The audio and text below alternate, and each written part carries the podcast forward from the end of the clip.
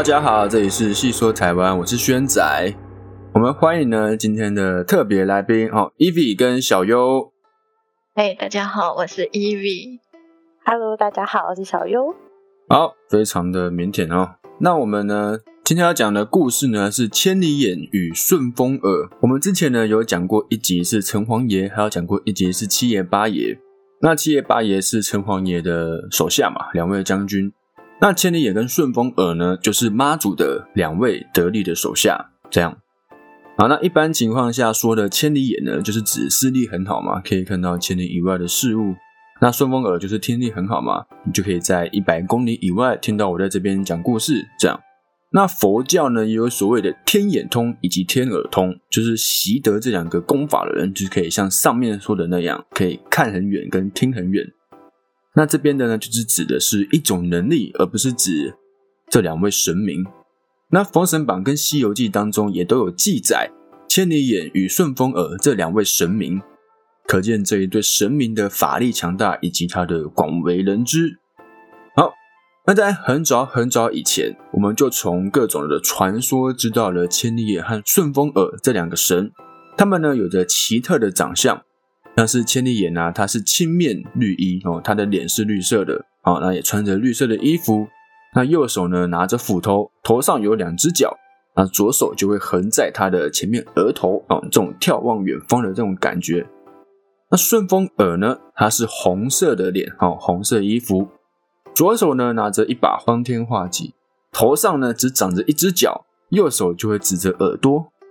那他们呢有着常人难以想象的奇异功能。哦，就是刚刚有提到的，千里眼就能看到远在千里以外的细微物体，那顺风耳呢也能够听到千里之外发出的任何声音。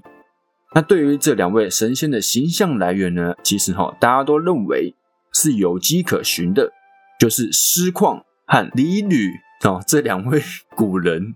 那刚刚提到的师旷跟李吕嘛，那据传闻顺风耳的形象呢，它的来源就是师旷。那师旷他是一位技艺高超的古代音乐家，他双目失明，但是呢，他对于声音有着极强的敏感性，可以听到很多常人听不到的细微声音。这样，而李吕呢，则是传说中才存在的人物，人们呢传言他可以看到很远地方的东西，哪怕是动物身上细小的毛尖，他都能够分辨得清楚。所以呢，被人们哦越传越神，就成为了千里眼的形象。那千里眼和顺风耳是道教哦里面的两位守护神，那地位算是比较低。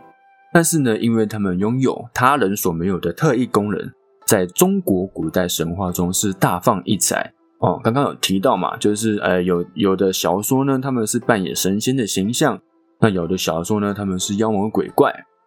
好，那现在来讲一下他们的缘由，他们是怎么成为千里眼和顺风耳？那千里眼呢和顺风耳原本是一对亲兄弟，本名呢叫高明和高觉，他们姓高哈。那在远古时代，人们的生活原本就非常的艰苦，部落之间呢又常常是战争连连，就譬如说这个部落看这个部落不爽，就会互打这样。那男人呢基本上都要担任保护族里的女人。小孩还有老人的任务，那这两位兄弟高氏兄弟自然也不例外。高明和高觉就是在某一次的部落战斗之中作战身亡啊。那他们呢过世之后呢，就成为了孤魂野鬼。那他们成为了孤魂野鬼，为了互相有个照应，所以这两位兄弟也没有分开哦，而是相互扶持着，寻找四处寻找地方可以能够安顿下来。那在那个时代，其实，在远古时代，应该很常听到，譬如说有法术或是武功这些东西的存在。那现在可能都失传了哦。但是在那个时代呢，法术高强的人其实蛮多的。那这两位兄弟呢，为了不被高人打得魂飞魄散，所以呢，就苦练技艺，在一次一次的求生之中，不断的提高，从而呢，练就了顺风耳和千里眼的特异功能。哦，那他们当然就越来越强大嘛。然后他们越来越强之后，就再也不怕别人了。那有一次呢，兄弟俩经过一处叫做桃花山的地方的时候，看到当地的风景不错，那灵气也比较充足。最关键的就是居住的人还比较多，所以不至于太孤单啊。那高明高觉就决定在这边留了下来。但是呢，这两位兄弟呢，耐不住寂寞，耐不住无聊，都经常到附近的村里去找人排遣，就是去捉弄其他人，的恶作剧这样。好，那渐渐的呢，他们这两个孤魂野鬼就变成了扰乱地方、危害百姓的妖精。这样，直到有一天，这两个人呢，终于闯祸了，踢到铁板了。那有一天呢，这两位兄弟啊，在山头上无聊的闲逛。看到半山腰有个女子在行走，那两兄弟一时兴起，就决定哎，老样子去恶作剧一下。这样走近了高明高觉，才发现这个女子非常的美丽。两个人就决定哦，把这个女子强行娶回去做老婆。但没错，这个女生呢，就是妈祖。妈祖呢，因为办事路过这里，哦，虽然说听说桃花山有两个法力高强的妖精。但是也没有做什么伤天害理的事情，就是捉弄人家而已，所以也没有特地的去收服他们。但是呢，就刚好他们这两个妖精找上了妈祖，他说：“你都来了，那我不收不行啊。”这样，那这两个看着这两个自大骄傲的家伙，哦，妈祖就微微一笑的说：“这样吧，只要你们能打败我，我就跟你们走。但是如果我赢了，你们就要终身做我的，当我的手下。”这样。那这两个妖精高氏兄弟一听就很开心啊，他说：“一个小女生怎么可能打得过我们两个呢？”于是就爽快的答应。但是呢，一比之下，兄弟俩才知道自己大意了。也毕竟是妈祖嘛，妈祖的法力本来就比他们高出更多，再加上他们又轻敌哦，所以就败得一塌糊涂，然后就跪在地上求饶。那妈祖呢，看他们两个服气了，就说：“啊。”从此你们两个以后就是我妈祖的仆人，要记住为人向善，不得再作恶。这样，那兄弟俩一听这女子就是妈祖啊，原来是妈祖啊，更是呢不敢再说什么，只好答应。从此呢就成为了妈祖手底下两位强大的将军。好，那这是他们的成为千里眼跟顺风耳的由来嘛？那我们来讲一下，应该有很多人知道。呃，知道这两位的时候，可能是从《封神榜》跟《西游记》上面知道的。那《西游记》上面这两位提到的不多，那《封神榜》讲的会比较多，所以我来讲一下，在《封神榜》它有他们这一段的故事。好，那在《封神榜》中有提到哦，商纣就是纣王手下有两员大将，一个叫高明，一个叫高觉哦，这名字都一样。那这两个人呢是淘金跟牛鬼，我们就是聊妖精跟鬼怪。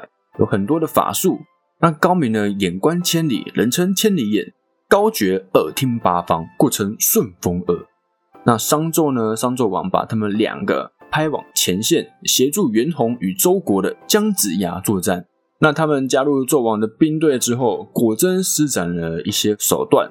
姜子牙说的每一句话都被顺风耳听见，那不管做什么事都被千里眼看到。啊，这样，譬如说你讨论军情啊，都被对方听见了。有了他们两个加入之后呢，每一次的打仗，姜子牙都被破解。这样，那这时候杨己，也就是三眼娃，他直觉这两个人呢不是省油的灯，因此呢就到紫霞洞请教玉鼎真人。那这位玉鼎真人呢就告诉他这两个人的由来，并教杨戬如何与这两个人的作战。好，那杨戬呢回到军营之后，姜子牙就问他说：“哎，那？”你去问了真人，那真人说了什么？但是因为千里眼跟顺风耳他们还在，杨戬就很怕被他们识破，所以呢，他就先叫军中的士兵舞动着红旗哦，就是在军营里面一直舞动红旗，并且敲锣打鼓，这样千里眼跟顺风耳就看不到也听不到他们在说什么、做什么。好，那杨戬呢就把玉鼎真人的话跟姜子牙说了一遍啊，姜子牙听完之后非常的高兴，马上呢就依照玉鼎真人的话。来商量计谋。好，那他们在做这些计划，就是在商量计谋，还有做一些事前准备的时候呢，他们一直让军营处于就是挥动红旗，还有敲锣打鼓，好，一直处于这个状态。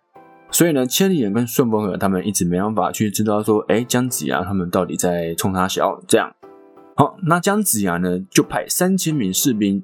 到那个棋盘山，哈，就是高明跟高觉他们原本住的地方，就是他们的家乡，把桃树和柳树通通挖掉，因为他们是桃金跟柳鬼嘛，就把他们的根部给挖掉，就是断了千里眼和顺风耳的腰根，这样。那当天晚上，哈，千里眼跟顺风耳他们受不了了，他们就直接带兵来攻打姜子牙的营地。但神机妙算的姜子牙早就有准备，因此他们很轻易的就把千里眼跟顺风耳团团的围住，就是埋伏。那这两个妖怪的妖根已经被姜子牙除去了，所以他们的法术呢其实是放不出来的。这时候姜子牙就把他们两个给除掉了。那当然，呃，其实千里眼跟顺风耳他们，呃，传开来的事迹其实蛮少的。他们有很多大部分都是小说里面的传奇色彩、传说故事比较多，不像妈祖。比如说妈祖，他有很多事迹啊，对不对？比如说救助人们啊，或是哎，有人说看到妈祖，或者说有人说，哎，妈祖叫他去当总统，对不对？就很多这种事迹出来。好，那我们讲过了城隍爷跟七爷八爷，那也讲过了妈祖跟千里眼顺风耳。因为我们有讲过黑白无常，那就之后有机会来讲一下阎罗王。这样，好，那我们今天呢这一集就到这边，我们下一集见，拜拜，拜拜。伊菲要不要也讲一个拜拜？好，拜拜。